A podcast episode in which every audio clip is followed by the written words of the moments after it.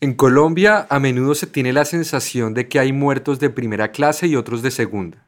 Hace unos años, un cronista de renombre dijo que los habitantes pobres de los rincones más apartados del país solo son visibles cuando padecen una tragedia. Mueren, luego existen. Bueno, y para confirmarlo, bastaría ver lo cerrada que es la lista de homicidios elevados a la categoría de crímenes de lesa humanidad. Allí figuran por lo general nombres de reputados políticos, procuradores y exministros, candidatos presidenciales y grandes defensores de derechos humanos.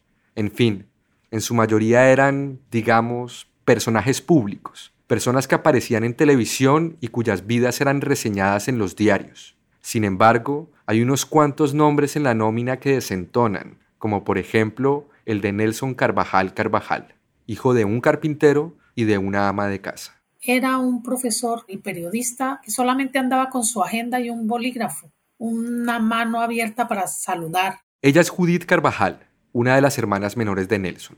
Él estaba en la defensa de la gente, en la defensa de la comunidad en general, de los niños, de los jóvenes, de los padres, la familia. Él siempre era, ese era su objetivo, siempre en defensa de la gente. Entonces, pues cuando se emite una información veraz, pues ahí hay a unos que les gusta, a muchos que les gusta y a pocos que les disgusta. Nelson fue un periodista radial en Pitalito, un municipio al sur de Colombia a unas 10 horas en carro desde Bogotá. Al aparecer su nombre al lado de magnicidios, uno no puede sino preguntarse cómo es que el asesinato de un periodista de provincia sin apellido de abolengo y alejado de las esferas del poder nacional, logró hacerse un lugar dentro de la reducida lista de crímenes de lesa humanidad?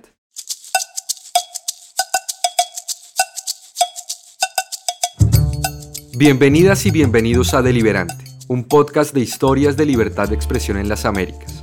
Soy Pedro Huaca, relator especial para la libertad de expresión de la Comisión Interamericana de Derechos Humanos.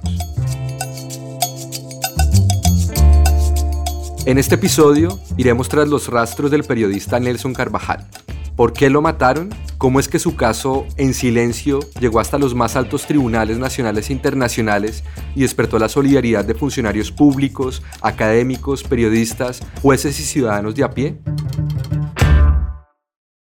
Nelson no llegó al periodismo por descarte. Nació con un gusto natural por las historias, con el periodismo en la sangre, como se dice comúnmente. Cuando era apenas un niño, su madre lo mandaba a comprar el jabón de lavar ropa a la tienda de la esquina. Una vez dada la orden, Nelson se arrancaba a correr y a los pocos minutos volvía con la enorme y resbaladiza pastilla azul prensada bajo el brazo y envuelta en un papel periódico. Él de una vez llegaba y le pasaba mal el jabón y decía, mamá, vamos a leer esto, a ver de qué trata. La mamá le decía, léalo, que yo escucho. Y ahí pues escuchábamos todos, porque entonces pues claro, era como la voz que nos informaba a todos en la cocina, sentado en un taburete entre la nevera y la pared, Nelson leía en voz alta las páginas del periódico. El jabón poco o nada le importaba. Al final la ropa sucia podía esperar. Gracias a ese manojo de páginas impresas, las noticias del país y del mundo penetraban con fuerza en el interior del hogar.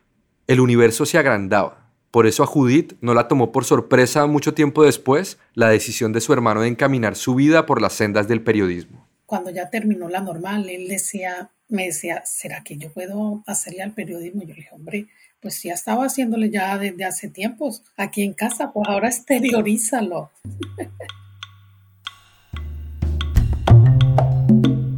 Vitalito era entonces una ciudad comparativamente pequeña, de unos 85 mil habitantes aproximadamente situada en el valle del Río Grande de la Magdalena, una planicie encerrada por los brazos oriental y central de la cordillera de los Andes, de una altura que promedia los 1300 metros sobre el nivel del mar y de clima ligeramente cálido. Vitalito ofrece un café famoso por su suavidad y por su dulzura. A pesar de estar en un sendero estratégico que une el sur del país con el centro y por el cual los grupos al margen de la ley mueven grandes cantidades de armas y trafican con cientos de kilos de pasta de coca, el pitalito en el que crecieron Nelson y sus hermanas se mantuvo como en una burbuja. La infancia en Pitalito, pues para mí fue muy agradable. Era un pueblo donde se conocía casi toda la gente. Era un pueblo donde se vivía, se vivía bien. Los Carvajal Carvajal eran una familia conservadora, numerosa y muy unida, que vivía en una casa grande de dos pisos que ocupaba casi una cuadra entera. Fieles a la tradición católica, los momentos en familia eran de mucha importancia, como lo recuerda Miriam Carvajal, otra de las hermanas de Nelson. Siempre era sagrado destinar la tarde del sábado y si no la del domingo para poder estar todos reunidos en familia en una finca o en cualquier campo que nos permitiera pues correr y jugar y estar todos unidos. Nelson, por ser el mayor de los ocho, ejercía liderazgo entre sus hermanos menores. Además de estar pendiente de sus padres, Nelson siempre sacaba tiempo para ir a comer empanadas y tomar avena con canela junto con su hermana Judith. Tanto ella, que era la cuarta, como Miriam, que era la sexta, se refieren a su hermano como la persona tímida pero cariñosa, calmada pero valiente. Un hombre barrigón y bigotudo, y un fanático furibundo de la música, que era el encargado de poner a bailar a los invitados en las fiestas. También aluden a su alucinante capacidad de trabajo. No había terminado de desperezarse el sol y Nelson ya estaba en la cabina para acompañar a los jornaleros que madrugaban con su programa Amanecer en el Campo, que arrancaba a las 5 de la mañana. Un programa por el cual es recordado con cariño en la región y uno de los favoritos de Judith. Me gustaba cómo comenzaba, levántese, levántese, don José, levántese, que ya es hora, venga, deja la cama, deja la manta, levántate. Inmediatamente terminaba el programa Amanecer en el Campo, Nelson encadenaba con el noticiero de la emisora Radio Sur, afiliada a la cadena nacional RCN, que duraba hasta las 8 y en el cual solía hacer sus denuncias periodísticas más enérgicas. A esa hora volvía a casa y desayunaba junto con los otros miembros de su familia que habían escuchado el noticiero. Porque claro, los más fieles seguidores de Nelson eran sus hermanas y sus padres. Tras la breve pausa, Nelson se dirigía de nuevo al estudio, donde escribía la edición del noticiero del mediodía y que leería uno de sus colegas. Volvía de nuevo a la casa para almorzar a toda prisa y poder dedicarle la tarde entera a su otra pasión, la enseñanza. Nelson, en efecto, había construido con sus propias manos, pegando ladrillo tras ladrillo, el Colegio Los Pinos, donde dictaba clases. Yo sé perfectamente que Nelson no era muy experto en el área de la construcción y él aprendió en algunos trabajos con alguna gente amiga a pegar ladrillo y hacer las labores elementales y siempre fue un enamorado de la escuela, ¿no? Dos salones, tres salones y después que siempre estaba, hasta última hora estaba con una pala tratando de cubrir un, algún hueco, alguna cosa que se había, algún orificio en la pared, alguna cosa o repillando, estaba él ahí. Entonces, esa escuela prácticamente la hizo él, ¿no?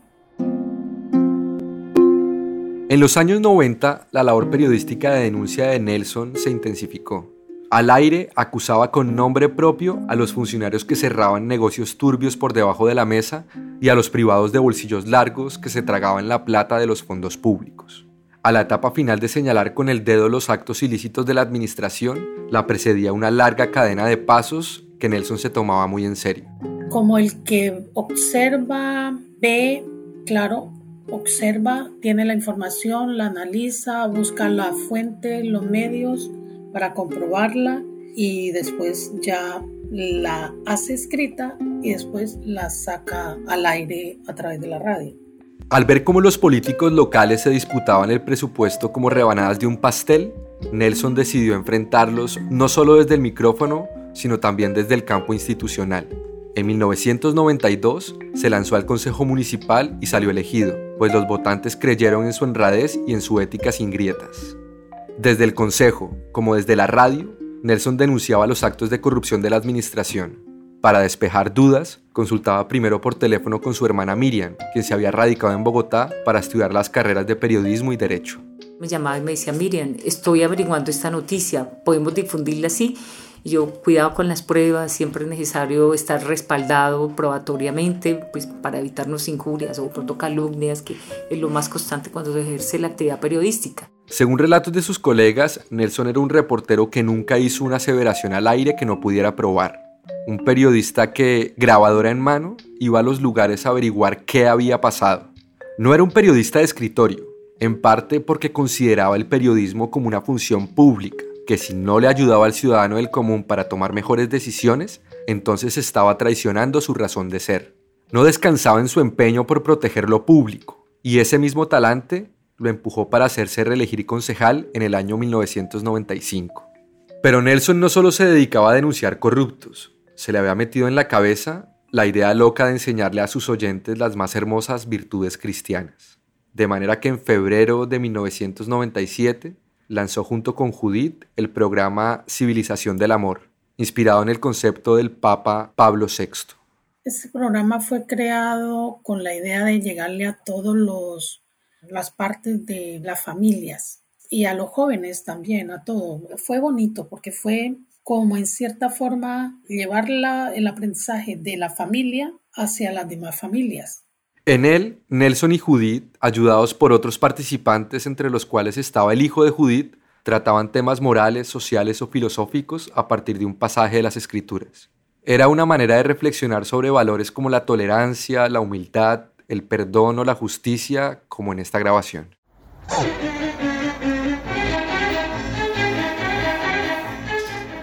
Amables oyentes del programa por la civilización del amor, muy buenos días, bienvenidos. El Instituto Universitario Juan de Castellanos, a través de sus eh, licenciados en Ciencias Religiosas y Ética, María Neila Valderrama, Luis Guillermo Peña, Judith Carvajal y este servidor, Nelson Carvajal, les da la bienvenida. Nuestros oyentes preguntan ¿Puede la vida ser realmente justa? ¿Qué elementos pueden ofrecer ustedes a través del programa por la civilización del amor para tratar la justicia como valor principal en el proceso de construcción de la civilización del amor? Cuando despuntaba el año 1998, Nelson comenzó a mostrarse agobiado, cansado. Decía que quería dejar Pitalito, pero ello no suponía abandonar su tarea periodística. Al contrario, denunciaba con renovado ahínco las irregularidades de altos funcionarios que, según él, se avangualaban con empresarios de la región para saquear el erario. A pesar de su empeño, sus denuncias parecían no recibir eco en las autoridades. Además de la sordera de los entes de control, Nelson debía sentirse preocupado por la violencia extrema que los periodistas en todo el país estaban sufriendo. De acuerdo con los datos recopilados por el Comité para la Protección de Periodistas, en 1997 Colombia ocupó el segundo puesto en la lista mundial de periodistas asesinados. Al año siguiente, Colombia empeoró su registro, convirtiéndose en el lugar más mortífero para la prensa en el mundo. Entre los victimarios había de todo. Guerrillas, paramilitares, delincuentes de poca monta, bandas de sicarios al servicio de capos de la droga, agentes del Estado. Todos ellos le habían declarado una guerra brutal a los periodistas independientes y críticos.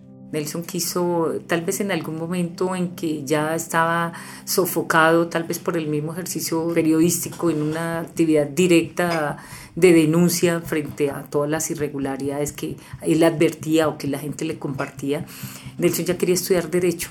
Casado y con tres hijas, Nelson no podía cambiar de oficio de la noche a la mañana, de manera que siguió denunciando actos ilícitos a través del micrófono. En enero de 1998, ya sin un asiento en el Consejo de Pitalito, destapó un escándalo de gran calado. La alcaldía había comprado un predio para la construcción de un supuesto parque ecológico por un precio mucho más elevado del que aparecía en el catastro. La denuncia caló en los oyentes, aunque no en las autoridades, y mucho menos en los implicados.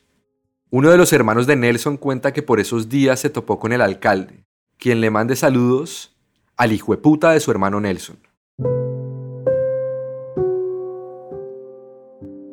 Unos meses más tarde, el jueves 16 de abril de 1998, como todos los días laborales, volvió a la casa a eso del mediodía para almorzar. Judith lo notó muy apurado. Ella misma recordó que por la mañana en el noticiero su hermano se había referido a las amenazas recibidas por las personas que estaban denunciando los malos manejos del gasto público. Aquí de nuevo Judith, aunque aclaro, la textura del audio cambió un poco. Me llamó mucho la atención eso en el momento instante yo pensé, ¿por qué no dice, yo estoy amenazado de muerte?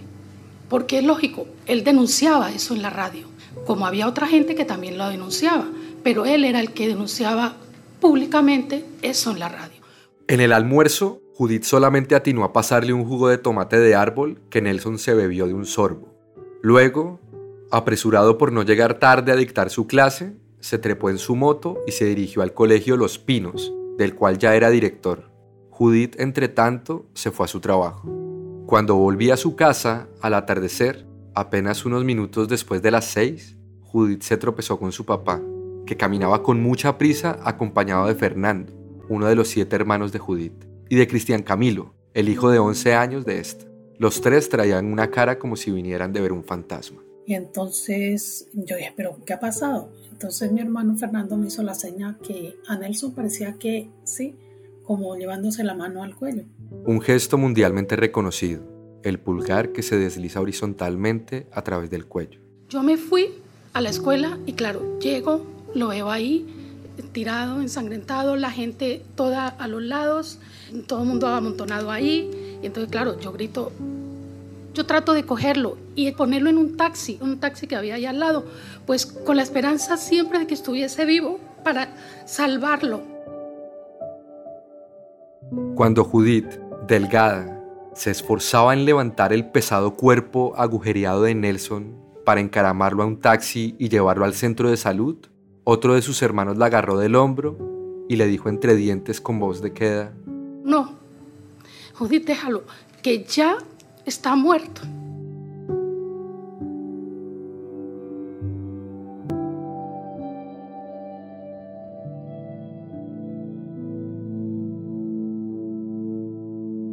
Nelson ya estaba girando la llave para calentar el motor de su motocicleta cuando en la esquina frente a la salida del colegio, un sicario se le acercó y le disparó siete veces, como para cerciorarse de no dejar la más remota posibilidad de supervivencia. Luego huyó como parrillero en una moto. Mucho menos rápidos que los asesinos, la policía tardó más de lo normal en aparecer. Judith, presa del desespero y del dolor, increpó a los testigos. Les recriminó que a Nelson lo hubieran baleado en plena calle por defender los intereses del pueblo y que ellos, en cambio, no hubieran hecho nada para protegerlo. Él quedaba la vida por ustedes y mírenlo donde ha quedado. Yo me fui como, como contra la gente, ¿no? Pues el dolor tan grande y la gente pues es que es, que es, es tremendo. Previendo que la noticia en aquella ciudad pequeña ya se había expandido, Judith resolvió volver a su casa. Allí se estrelló con el horror de la ausencia ya palpable de Nelson el dolor de su padre, que era el oyente más fiel de su hijo, el dolor de sus seis hermanos, el de la esposa de Nelson, convertida en viuda en un abrir y cerrar de ojos, y el dolor sin nombre de una madre que pierde violentamente a su hijo, sin haberse despedido. La pérdida de un hijo y de esa forma es como arrancarle el alma, ¿no? La muerte de Nelson no solo llegó rápidamente a los oídos de sus deudos y vecinos. En Bogotá, Aterrizó en cuestión de minutos y Miriam no tardó en enterarse. Yo venía por la circunvalar con una amiga que venía manejando y eran como las 6 y 20 y la noticia, el titular de RCN era asesinado periodista en el Huila. Con solo esa noticia, yo le decía a mi amiga, es mi hermano. Y ella me dice, pero, pero si no han dicho quién es, quién, es, quién es el periodista. Y yo no, que es mi hermano.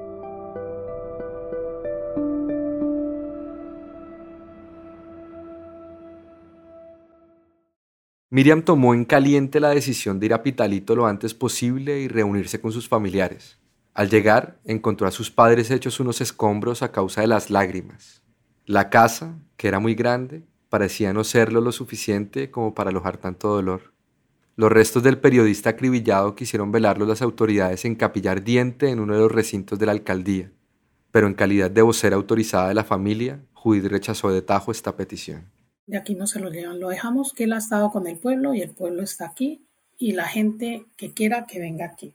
Así que los homenajes y el sepelio tuvieron lugar al aire libre, para que todos los que quisieran rendirle tributo a Nelson pudieran hacerlo sin mayores obstáculos. El entierro atrajo a cientos o miles de hombres y mujeres, trabajadores, profesores, jóvenes alumnos, colegas periodistas, colegas profesores, amigos, vendedores ambulantes, burócratas, tenderos, albañiles, campesinos, ebanistas, artesanos. Nunca había visto tanta gente en un sepelio, muchísima gente. Fue impresionante. Fue muy, muy sentido, mucha solidaridad, mucha, mucha, mucha solidaridad, mucha gente.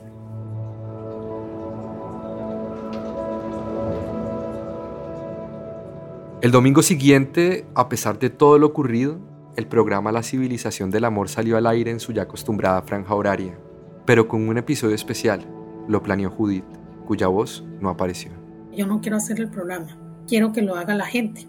Judith optó por un mosaico de voces en honor a su hermano. Entonces la gente llamaba, la gente daba el mensaje, hablaba de Nelson, daba el mensaje, bueno, pero tú qué le aprendiste. Entonces Era como, no, pues yo le aprendí tal cosa o recuerdo tal cosa, eran mensajes cortos. Yo pues tenía el dolor tan grande que dije, bueno, se ha ido, pero la enseñanza de él va a seguir aquí.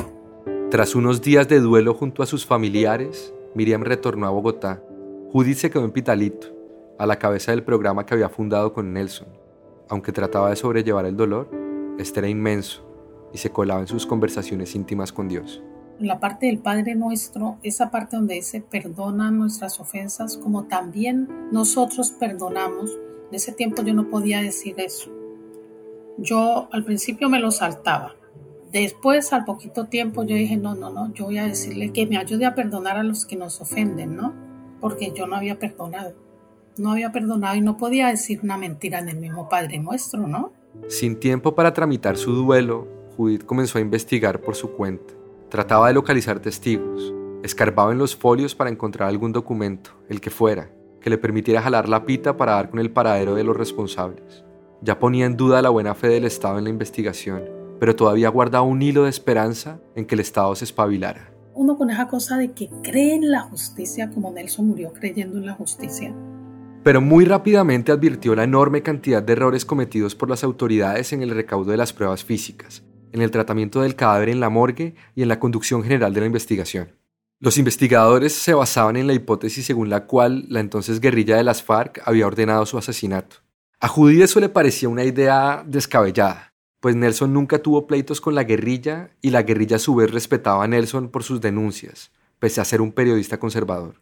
Además, las FARC, siempre muy rápidas en admitir sus fechorías, nunca reclamaron la autoridad del crimen. De modo que Judith siguió en sus pesquisas. En retaliación, desconocidos con quienes se topaba en la calle la ponían sobre aviso.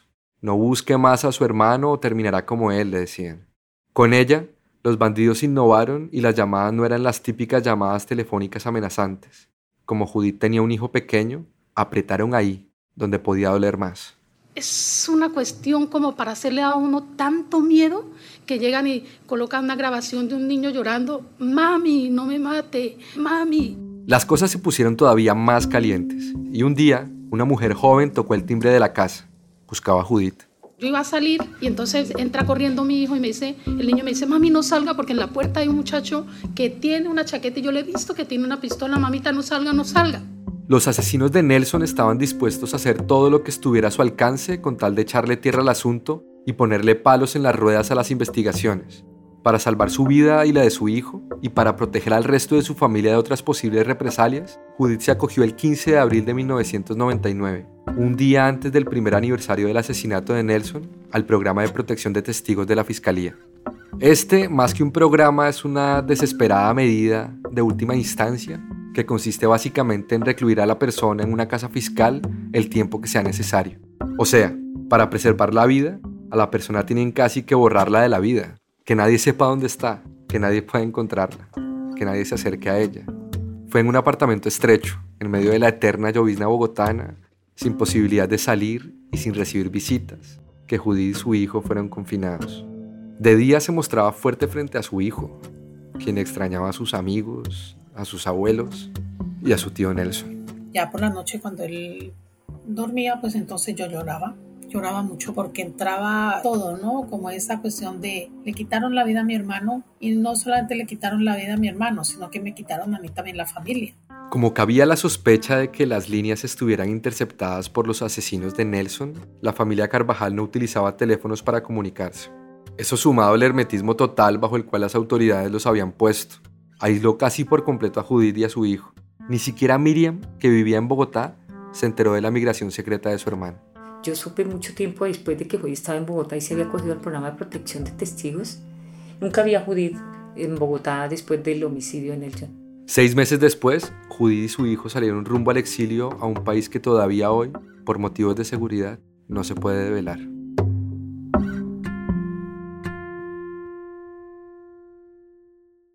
Ellos dos, Judith y su hijo, fueron los primeros en salir del país a causa de las amenazas. Pero otros familiares, acorralados por los hostigamientos, se han visto obligados a seguir la estela de Judith. Hoy son nueve las personas de apellido Carvajal que viven por fuera, sin quererlo, obligadas. Y es que en estos últimos 20 años, cada vez que un fiscal mínimamente diligente quiere mover el caso, las amenazas vuelven a salir a flote. La impunidad ha podido reinar tranquilamente apoyada en groseras irregularidades. La reserva sumarial, por ejemplo, fue quebrada. Un fiscal a cargo de la investigación resultó ser cabecilla de una red que engavetaba folios a cambio de cuantiosas sumas de dinero. Uno de los testigos claves fue asesinado luego de rendir testimonio. Hubo sí un avance de tortuga en los primeros años y la fiscalía alcanzó a formular cargos contra tres posibles responsables, entre ellos un escritor y empresario y expolítico de apellido Bermúdez, a quien Nelson había criticado con ferocidad por unas supuestas infracciones en la construcción de una urbanización en una zona de alto riesgo. Los tres implicados, sin embargo, fueron absueltos en primera y en segunda instancia, y desde entonces, desde 2001, es poco o nada lo que ha hecho el Estado. Lo logrado ha sido gracias a la tenacidad de la familia Carvajal Carvajal.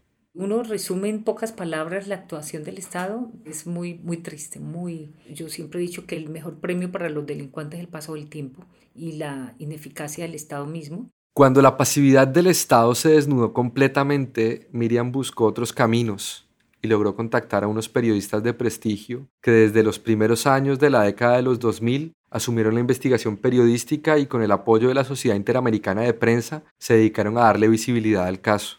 Convertido en un emblema de la violencia perpetrada contra los periodistas y comunicadores en las regiones lejanas de las grandes ciudades, la batalla legal y pública sumaba múltiples apoyos de organizaciones y de académicos.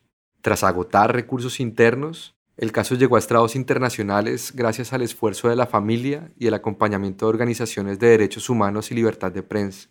En marzo del 2018, finalmente, la Corte Interamericana de Derechos Humanos condenó a Colombia por la muerte del reconocido periodista Nelson Carvajal.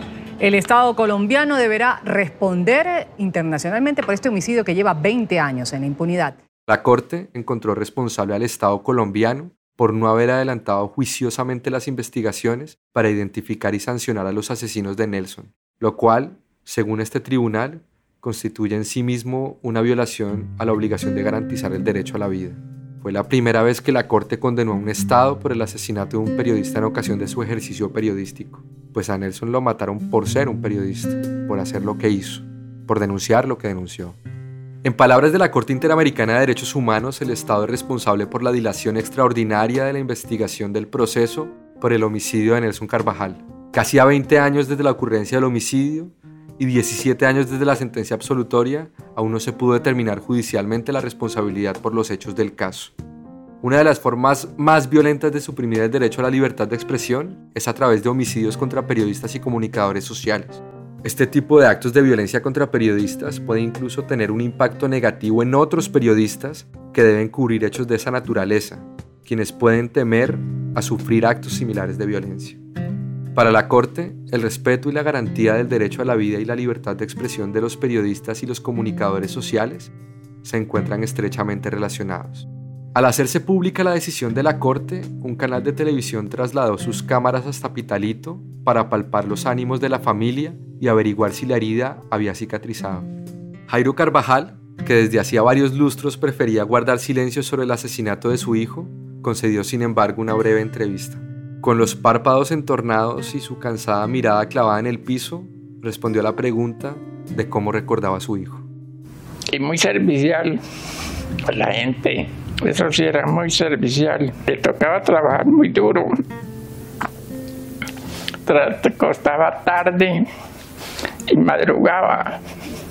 A veces dejaba el almuerzo servido. Entre muchas otras cosas, la Corte ordenó al Estado resarcir a la familia, brindarle apoyo psicológico a quienes lo necesitaran y realizar un acto público de reconocimiento. Este tuvo lugar un año después en Cartagena de Indias, durante la reunión de medio año de la Sociedad Interamericana de Prensa, y contó con discurso de apertura del presidente de la República, Iván Duque. Venimos hoy, como Gobierno Nacional, con la presencia del alto consejero para los derechos humanos, a rendirle tributo a Nelson Carvajal. 21 años después de ese miserable crimen. A la ceremonia asistió toda la familia, incluidos quienes vivían en el exilio. Hace casi dos décadas que no se reunían el clan entero de los Carvajal Carvajal. Una alegría grande y pues también el llanto, ¿no? Pues el encontrarse otra vez fue muy bonito Ese fue un momento muy especial porque papá y mamá, pues imagínate la dicha de volver a tener a todos otra vez cercanos después de 20 años. Eso fue, fue un momento muy especial. Más allá de la felicidad de dicho reconocimiento público, flotaba dramáticamente en el aire la inminente prescripción de la investigación penal. Así que la familia, liderada por Miriam y con la asesoría legal de organizaciones internacionales y nacionales, decidió elevar una petición para que el crimen fuera declarado de lesa humanidad, lo cual se traduciría en la imprescriptibilidad de la acción penal. La ley colombiana contempla 20 años para la investigación de un homicidio. Una vez transcurrido ese lapso, se cierra la investigación. Por el contrario, un crimen de lesa humanidad jamás prescribe, y el Estado cargará siempre, pase el tiempo que pase, con la obligación de investigar y sancionar a los culpables.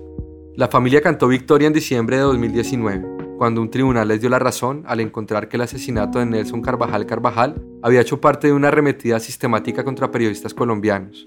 Con agrado, Miriam recuerda una ocasión en la que un grupo de jueces le manifestó la felicidad del gremio por dicha declaratoria.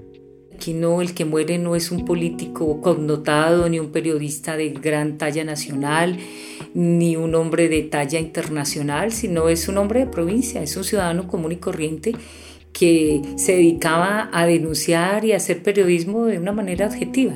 Entonces lo veían como un logro y lo advertían en ese sentido, ¿no? Es el ciudadano común y corriente que cambia un poco la historia de lo que ha sido las declaratorias de lesa humanidad. En febrero de 2022, la Corte Suprema de Justicia ordenó la revisión de la sentencia absolutoria del empresario Bermúdez, sin vincular de nuevo a los otros dos sujetos absueltos. El caso de Nelson se ha convertido en un símbolo de la tremenda y desproporcionada violencia que en Colombia se ha ejercido y todavía se ejerce impunemente contra hombres y mujeres que han incurrido en la locura de oponerse a los corruptos y a los violentos. Los reconocimientos tardíos pero bellos, la gratitud y la solidaridad recibidas y el ineludible paso del tiempo han ayudado a sanar la herida. Todavía le produce escosor hablar del asunto, pero por lo menos Judith ya es capaz de recitar el Padre Nuestro sin cambiarle las palabras. Con un corazón tranquilo, un corazón en paz, porque creo mucho en Dios. Para mí pues el perdón es básico para la armonía y para poder sentir el aire, ver la sonrisa, ver cómo ese espíritu bueno que hay en la gente. Quizás la tarea más urgente, sin desmedro de proseguir con los imbrincados procesos jurídicos, sea mantener vivo el recuerdo de Nelson Carvajal Carvajal, un periodista y educador nacido en Pitalito en agosto de 1961 y muerto a tiros en abril de 1998, también en Pitalito a los 36 años y 8 meses de edad, al pie de la escuela que él mismo había construido, una escuela que hoy, en su memoria, en celebración de su vida y en condena de su muerte absurda, lleva su nombre. Y queremos conocer también las preocupaciones de la gente que trabaja, de la gente que desempeña alguna actividad, de la gente que construye la civilización del amor cumpliendo con su trabajo, haciendo un trabajo bueno haciendo un trabajo que gusta. Todo esto lo queremos destacar en la sección. ¿Y tú qué haces?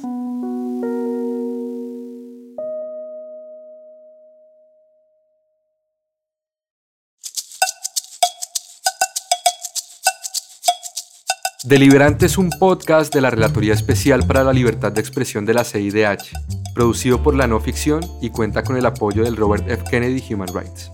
La producción de este episodio fue de Tomás Suprimi, la edición de Juan Serrano, Angelita Vallens y mía, y la mezcla y el diseño de sonido de Valentina Fonseca. Este fue el último episodio de la temporada. Los invitamos a escuchar los seis capítulos anteriores. Si les gustaron los episodios, no olviden entregar la voz.